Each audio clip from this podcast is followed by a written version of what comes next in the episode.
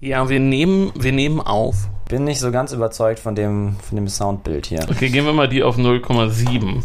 Mal gucken, haben wir jetzt einen guten. Guck mal, bei mir ist es auf 100%. 100% ist ein bisschen viel, aber jetzt haben wir ganz gute Ausschläge. Aber es war doch vorher so, es hat doch funktioniert. Damals und heute. Der Podcast zur Geschichte mit David und Felix. Ja, der, der Blick hinter den Vorhang. Wir nehmen jetzt die zweite Episode auf heute. Verrückt. Ja, ich weiß nicht, ob unsere Hörer das zu würdigen wissen, dass wir Ach so, auf das- Halde arbeiten. Das wirkt, dann wie, das wirkt dann wie Schlamperei, ne? Okay, gut. Ja, also es war gestern meteorologischer Herbstanfang. Ihr hört die Folge dann schon, wenn der Herbst so richtig ausgebrochen ist. Ja, darauf freue ich mich persönlich schon sehr. Du bist nicht so ein Sommerfan, ne? Nicht mehr. Ein- Jahr Thailand hat es mir ausgetrieben. Also schön. Ähm, erzähl uns mal was über das Thema, was jetzt kommt. Worüber reden wir heute? Also wir reden heute jedenfalls über ein Ereignis, was noch nicht so lange her ist. Es ist sogar in, im, wie sagt man, im dritten Jahrtausend, im, im 21. Jahrhundert geschehen. Also wirklich Zeitgeschichte, nicht Antike. Also doch mehr heute als damals heute. Naja, schon damals, also kommt drauf an, wie alt unsere Hörer sind. Also ich glaube, wenn wir uns noch dran erinnern können, ist es nicht Geschichte, oder? Ja, also vor ähm, 20 Jahren, am 27. Oktober 2000, versammelten sich die Abgeordneten des Deutschen Bundestags, um einen Satz im Grundgesetz zu verändern, und zwar in Artikel 12a Absatz 4. Ah, den kennen natürlich die meisten auswendig, aber für alle anderen, was steht da drin oder was stand da drin? Also da stand drin, Frauen dürfen auf keinen Fall Dienst mit der Waffe leisten. Und jetzt steht da drin, Frauen dürfen auf keinen Fall zum Dienst mit der Waffe verpflichtet werden. Aha. Worüber reden wir also heute, David? Was ist das Thema? Wir reden über Frauen in der Bundeswehr. Richtig. Und wir reden über die Veränderung eines kleinen Satzes, mit dem eine große Wirkung erzielt wurde. Denn mit der Änderung dieses Satzes stand Frauen der Dienst in Kampfeinheiten der Bundeswehr offen. Wichtig ist dabei aber zu betonen, dass diese Veränderung nicht die Wehrpflicht berührt. Also es steht da, Frauen dürfen auf keinen Fall zum Dienst mit der Waffe verpflichtet werden. Sie dürfen freiwillig Dienst mit der Waffe leisten, aber sie dürfen nicht verpflichtet werden. Im Jahr 2000 gab es nämlich auch noch die Wehrpflicht. Die Wehrpflicht gibt es jetzt immer noch, David. Sie Was? ist nur ausgesetzt worden. Also wir, wir können sie relativ problemlos wieder einführen. Und wenn das geschehen würde, dann würden weiterhin nur Männer eingezogen. Frauen dürften zwar mitspielen, aber sie würden nicht gezwungen werden. Aber kommen wir mal zurück zu diesem 27. Oktober 2000. Denn seitdem dürfen sie eben in Kampfeinheiten mitmachen. Ja, richtig. Wie, wie war das davor genau? Naja, am Anfang durften überhaupt keine Frauen in die Bundeswehr. Ob mit oder ohne Waffe. Und erst in den 70er Jahren wurde denn der Sanitätsdienst für Frauen geöffnet. Ah, okay, doch schon. Also das erste Resultat der 60er Jahre oder? Auf gar keinen Fall. Es Okay. gab einfach nicht genug Ärzte. Also es herrschte akuter Ärztemangel und es gab einfach nicht genug Personal.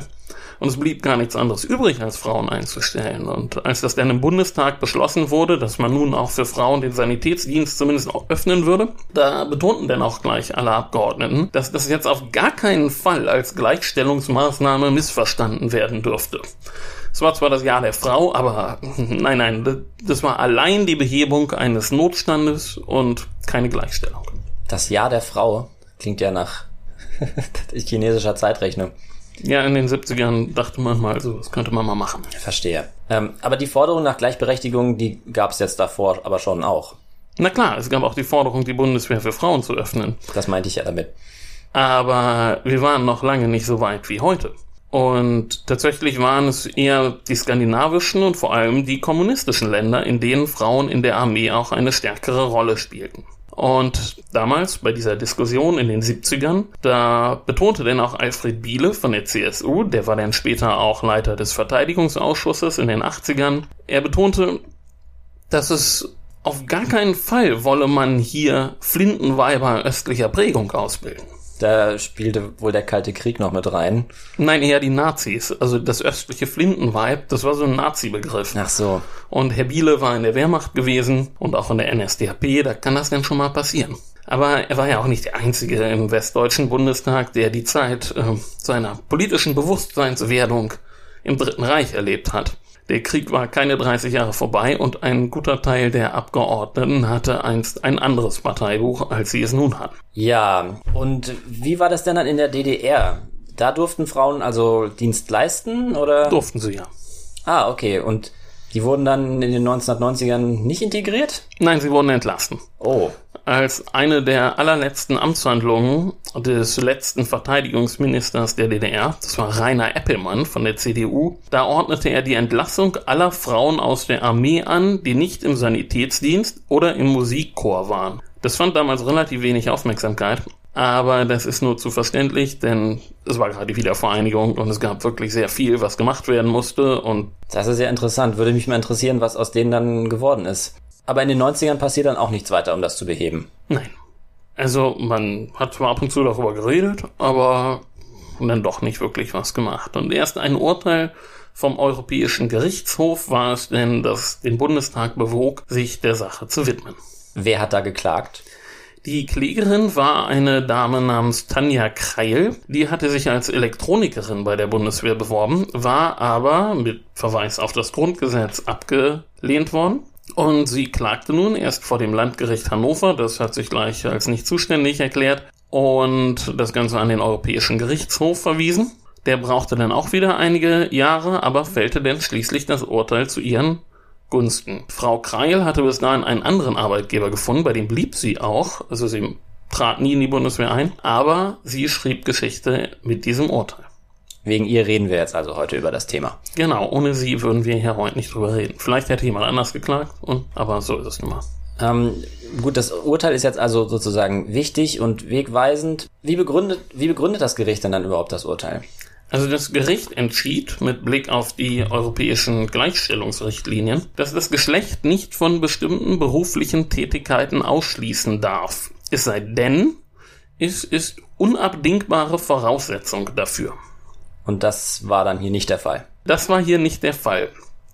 Aber das Urteil war dann doch recht differenziert. Tanja Kreil war Elektronikerin und wollte in eine technische Einheit. In einem anderen Fall hatte das Gericht zuvor anders entschieden. Dasselbe Gericht? Ja, dasselbe Gericht. Und zwar hatte da eine britische Soldatin geklagt. Sie konnte damals noch vor dem EU-Gerichtshof klagen, heute geht das nicht mehr.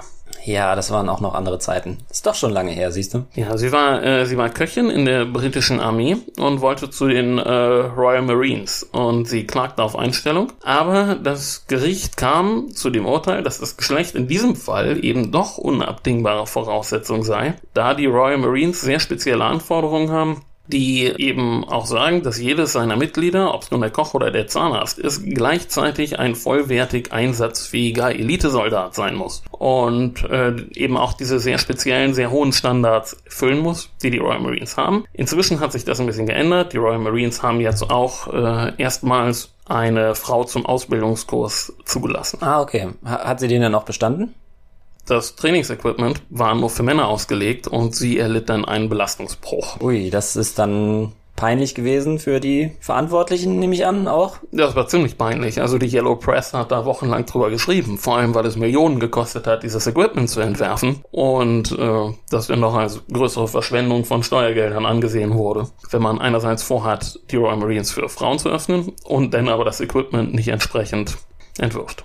Gut, also, also jenseits des Kanals hat sich das anders entwickelt. Wie war das denn jetzt in Deutschland, nachdem dieses Urteil gefällt worden war? Also in Deutschland wurde das Urteil in der Sache allgemein begrüßt. Nur Herr Stoiber von der CSU, der verbat sich dann doch die Einmischung der EU in Verteidigungsangelegenheiten. Er äh, sagte dann auch den berühmten Satz, dass wahrscheinlich demnächst äh, die Europäische Union eine Frau als Bundeskanzlerin vorschreiben würde. Das hat sich jetzt in der Zwischenzeit auch erledigt, aber im Jahr 2000 konnte Herr Stoiber sowas noch sagen. Eigentlich konnte er es da auch schon nicht sagen, aber War das noch, er im, hat es eben gesagt. war, war das noch, wann war das? War das noch im Wahlkampf? War das dann? Oh, hat er da, ja, er ist 2002 angetreten, ne? Naja, okay. Mhm. Also es war so, er war so halb im Wahlkampfmodus. Na jedenfalls, alle Parteien waren jetzt eigentlich dafür, das ändern wir und äh, wer sich an die Spitze der Reformer stellte, war Rudolf Scharping, der Verteidigungsminister von der SPD und der trieb dann auch in hohem Tempo eine Grundgesetzänderung voran und sie wurde dann auch mit 512 zu 5 Stimmen angenommen. Scharping, ja. War das vor oder nach dem Swimmingpool? Das muss doch vor gewesen sein, oder? Wahrscheinlich, ja. Ja, also dann ist jetzt doch alles im Lot oder wie geht's dann damit weiter? Naja, also es gab jetzt ein Gesetz und die Frauen durften sich bewerben und wenn sie den Fitnesstest bestehen und den Psychotest, dann wurden sie auch angenommen. Aber es stellte sich dann doch relativ schnell heraus, dass ein bisschen sorgfältigere Arbeit möglicherweise hilfreich gewesen wäre, denn vorbereitet war die Bundeswehr darauf jetzt eigentlich nicht. Nicht vorbereitet. Und das 40 Jahre ungefähr nach der Spiegelaffäre. ähm, also Wie ist der Titel damals? Bedingt einsatzbereit oder sowas. Ne? ja irgendwie so genau. Also, aber in dem konkreten Fall heißt das jetzt genau was? Ja, es fehlte völlig an detaillierten Ausarbeitungen des Gesetzes und genauen Vorschriften zur Umsetzung der Reform. Und tatsächlich dauert es dann noch vier Jahre, bis der Bundestag sich auf ein Gesetz einigen konnte, was denn die Gleichstellung von Männern und Frauen in der Bundeswehr wirklich ganz konkret regelte und wo dann auch so potenziell schwierige Themen angegangen wurden, wie die Vereinbarkeit von Familie und Beruf. Vorher lief das alles so ein bisschen nach dem Motto, na, guck mal, wie er das jetzt umsetzt. Und das sorgte dann auch durchaus für Beschwerden aus den Reihen der Soldaten. Also es gab eine Reihe von Umfragen, mit denen das Projekt begleitet wurde vom Sozialwissenschaftlichen Institut der Bundeswehr. Und deren Ergebnisse, naja, die konnten die politische Führung eigentlich nicht wirklich zufriedenstellen. Was kam da denn raus? Naja, zum Beispiel, dass die männlichen Soldaten eben noch gewisse Vorbehalte hatten. Zum Beispiel mit Blick auf die körperliche Leistungsfähigkeit der Soldaten oder mit den Auswirkungen ihrer Integration in die, also auf den Zusammenhalt in ihren Einheiten oder auch mit Blick auf die Belastbarkeit der Frauen im Gefecht. Insgesamt schätzten sie zwar die Reform durchaus als positiv ein, das und stimmten dem durchaus zu, dass Frauen nun mehr Möglichkeiten haben sollten und es wurde sehr positiv angemerkt, dass der Rückhalt der Truppe in der Gesellschaft nun merklich gestiegen sei, aber es wurden eben auch viele Probleme im Alltag genannt, die eben vorher nicht bedacht worden waren. Und es wurde auch, man kam auch allgemein zu der Einschätzung, dass die Kampfkraft nun doch insgesamt etwas geringer sei als vor der Reform. Gab es denn da schon irgendwelche Szenarien, die man sich ausgemalt hat? Oder du hast gesagt, ähm, Probleme im Alltag? Also wie. Nee, das war wirklich sehr vorzustellen? kleinteilig. Also es mussten Regeln gefunden werden, wirklich für alles. Also für Uniformen, für Haarschnitte, für den Fall von sexuellen Affären in der Kaserne. Die Ausbilder wurden dann relativ zügig zum Gendertraining geschickt. Und da wurde dann schnell klar, dass viel Arbeit auf die Bundeswehr zukommen würde. So die Fragen, die da gestellt wurden, das war schon, da merkte man ja schon, äh, die haben, eigentlich wussten die nicht, was die jetzt machen sollen. Und dazu kommt, dass auch diese Genderkurse noch nicht so richtig institutionalisiert waren. Also in Armeen, die das schon länger machen. Da gibt es dafür auch schon länger eigene Einrichtungen. In den USA zum Beispiel das Defense Equal Opportunities Management Institute. Die kümmern sich um alle Probleme, die auftreten können, finden Lösungen, sind für die Ausbildung von Offizieren und von Führungspersonal zuständig in diesen Bereichen. Aber in der Bundeswehr gab es das alles noch nicht. Und wozu auch? Es gab ja keine Frauen. Ja, aber die, die Amis äh, und auch viele andere hatten das zu dem Zeitpunkt ja schon seit Ewigkeiten. Hätte man sich da nicht mal umhören können? Hat man, oder hat man das gemacht? Nee, es ging halt alles sehr schnell. Also mittlerweile ist natürlich schon einiges passiert, aber man wurde schon ein bisschen überrannt mit dieser Reform. Und wie sind die Rekrutinnen mit der Situation umgegangen? Ja, nun wird's eigentlich besonders spannend, was die äh, Umfragen da herausgefunden haben. Und zwar wurde festgestellt, dass denn wenn es zu Konflikten kam, die Frauen tendenziell eher dazu neigten, sich auf die Seite ihrer männlichen Kameraden zu stellen und gegen die anderen Frauen. Das ist ein relativ bekanntes Phänomen aus der Sozialforschung. Bei der äh, Forschung von Minoritäten, dass wenn die Minoritäten sehr klein sind, es zu einer Entsolidarisierung mit der eigenen Gruppe kommt, um, das ist eigentlich eine, eine Anpassungsstrategie von einer Minorität, mit der sie sich äh, ja, versucht zu assimilieren, zu integrieren. Also Anpassung ist ja jetzt erstmal nichts Schlechtes, aber gemeint ist damit, wenn ich das richtig verstehe, dass Frauen in der Armee sich nicht gegen Diskriminierung wehren konnten, weil ihnen die Solidarität untereinander abhanden gekommen ist. Richtig? Oder wie wollte man das beheben? Oder hat man da was, äh, hat man da Maßnahmen gehabt dagegen? Naja, so ab, ab einer gewissen Größe der eigenen Gruppe, da relativiert sich dieses Phänomen wieder. Wenn es denn doch genug sind, die auch das Gefühl haben, dass sie einen nennenswerten, eine nennenswerte Gruppenstärke haben, dann äh, werden sie wieder in eine Position gebracht, wo sie eher bereit sind, sich dann eben auch zu beschweren oder Vorschläge zu machen. Aber man muss da ja auch erstmal hinkommen. Und wenn man bei Null startet, dann dauert es eine Weile, bis man da ist. Okay. Sehr spezielles Forschungsthema. Man muss auch als Historiker nicht alles wissen. Und wie war das nun mit den Vorbehalten gegenüber der körperlichen Leistungsfähigkeit, die ja, da zu hören waren? Ja, da hat sich die Bundeswehr auch ein bisschen selbst ins Knie geschossen. Äh, zum Beispiel wurde der Basis-Fitness-Test geschlechterdifferenziert ausgewertet. Und noch ziemlich intransparent dazu. Also man wollte nicht, dass die Vorbehalte sich in Zahlen ausdrücken würden. So in etwa. Und damit wurde dann auch der Eindruck vermittelt, dass man von den Frauen weniger erwarten kann, ne? Genau, da lag dann ein bisschen der Hase im Pfeffer. Es stellten sich nun aber auch neue Fragen. Also zum Beispiel, was wird da in diesem Test eigentlich abgefragt? Ist das jetzt eigentlich wirklich relevant? Man kam zu der Einschätzung, dass möglicherweise dieser Test Männer prinzipiell bevorzugen würde, weil eben Fähigkeit abgefragt würden, in denen sie besonders gut sind. Stellt sich nun die Frage, ob man es in der modernen Armee mit Drohnen und Cybertruppe, ist es da wirklich noch wichtig, wie weit ich eine Granate werfen kann? Oder kommt es nicht vielleicht auch auf andere Skills an, die vielleicht auch Frauen bevorzugen würden? Also äh, es gab dann einfach praktisch schon sehr schnell eine Diskussion, ähm, wie so ein Eignungstest überhaupt aussehen soll, mit dem dann Rekruten ausgewählt werden, oder?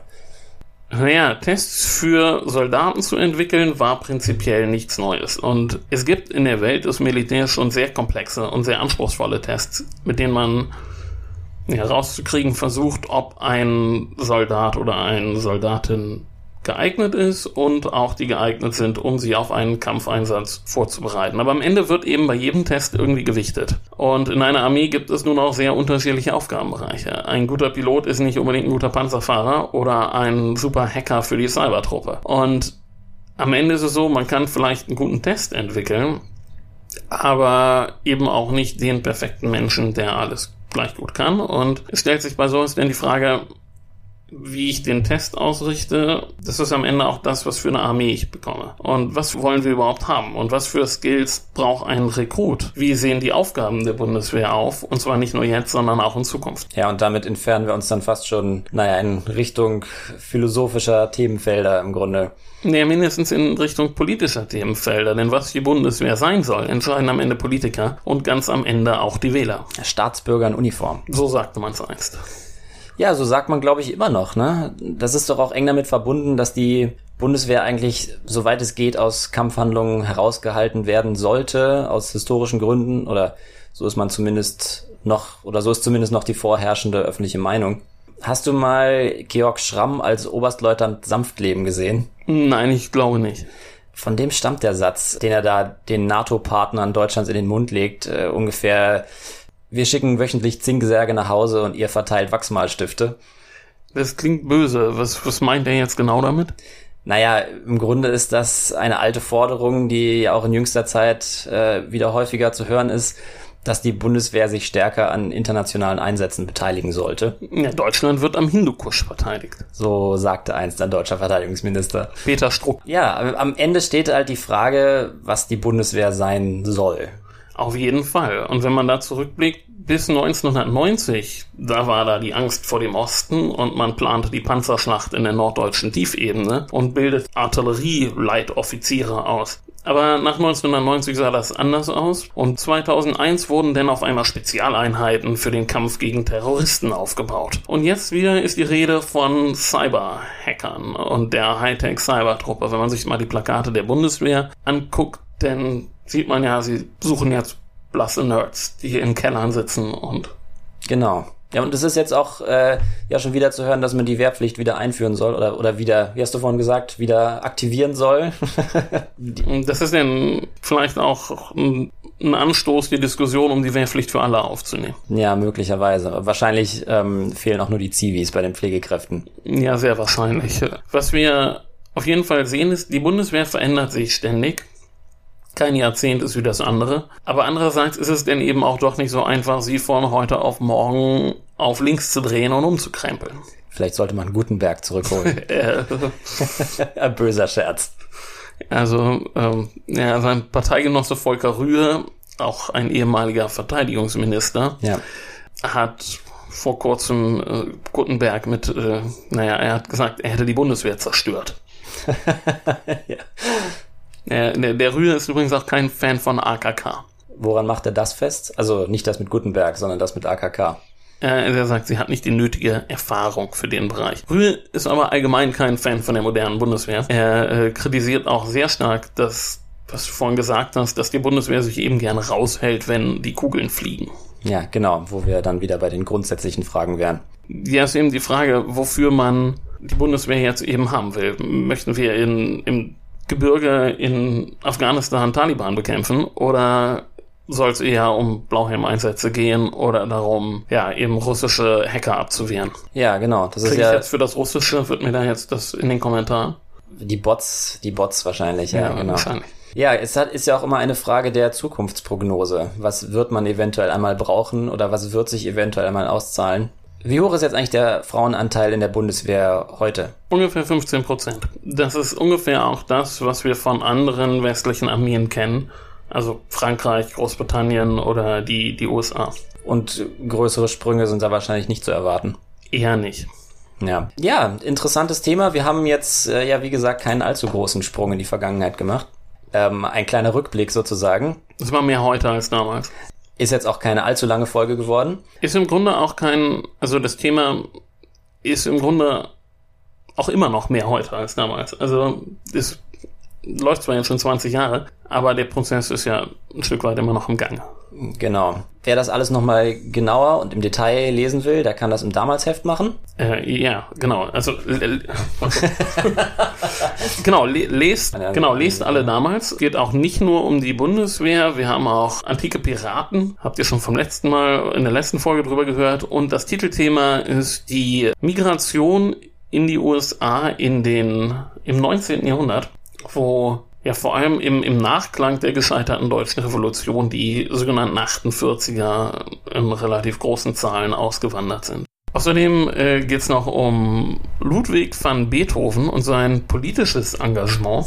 Was haben wir noch an Themen? Außerdem geht es um den Krieg der Radios, wie sich im Zweiten Weltkrieg die Mächte auch gegeneinander auf psychologische Art und Weise bekriegt haben, indem sie per Radio Programme gesendet haben, die die Gegenseite destabilisieren sollte. Auch ein interessantes Thema. Gab es da nicht diesen komischen Engländer, Lord, Lord Haw Tja, Felix, da musst du wohl den Artikel lesen.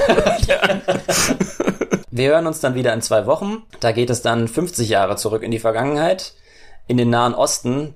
Mehr sage ich dazu noch nicht. Bis dahin, macht's gut, bis bald. Ciao.